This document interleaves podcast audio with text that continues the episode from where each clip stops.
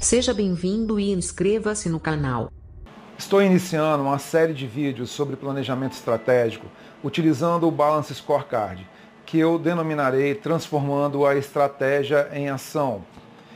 A ideia é que essa série seja realmente um mini curso gratuito, onde de forma prática e objetiva vou mostrar como elaborar e implementar o mapa estratégico de sua organização, utilizando a metodologia de gestão mais demandada pelas grandes organizações mundiais, adaptada de forma prática para todo e qualquer tipo de instituição, seja público ou privada.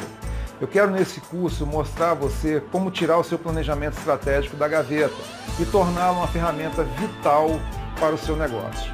Então vamos lá. Eu vou apresentar a metodologia do Balance Scorecard. O Balance Scorecard, ou BSC, foi criado como conceito em 1992 a partir da publicação na revista Harvard Business Review de uma pesquisa realizada por Robert Kaplan, professor de Harvard, e Dave Norton, é, ex-consultor da KPMG, com 12 empresas, entre elas Hilton Hotels, Exxon, IBM e HP. Eles buscaram identificar o que essas empresas estavam fazendo com sua gestão para se adequar às mudanças da sociedade digital. Buscando os elementos comuns entre essas empresas, eles identificaram um padrão que chamaram de Balance Scorecard. Em 1996, eles publicaram um livro chamado Balance Scorecard Estratégia em Ação, onde foi detalhada a metodologia do BSC.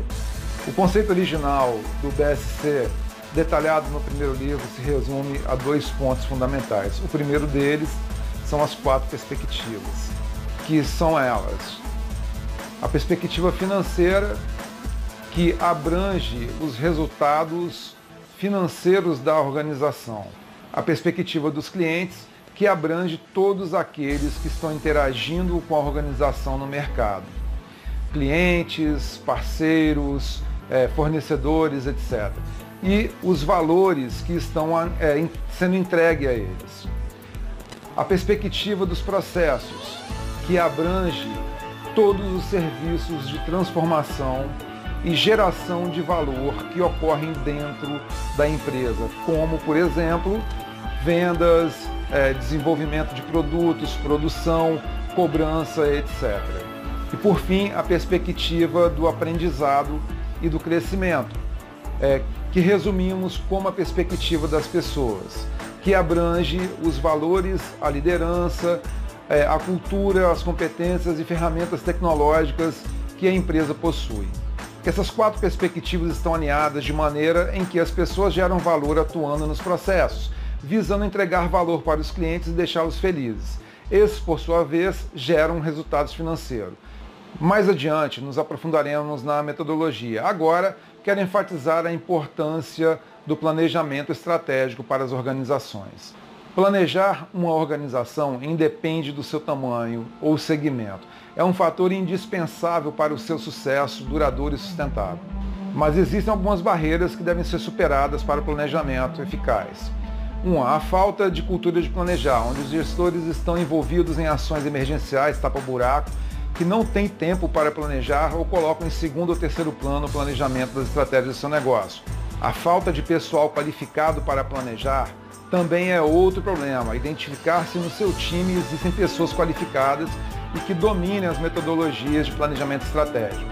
Implementar as estratégias também não é coisa fácil. Uma pesquisa divulgada pela Unidade de Inteligência da The Economist aponta que entre os executivos das grandes empresas em diversos países, 90% admitem que não conseguem implementar todas as estratégias que as companhias elaboraram.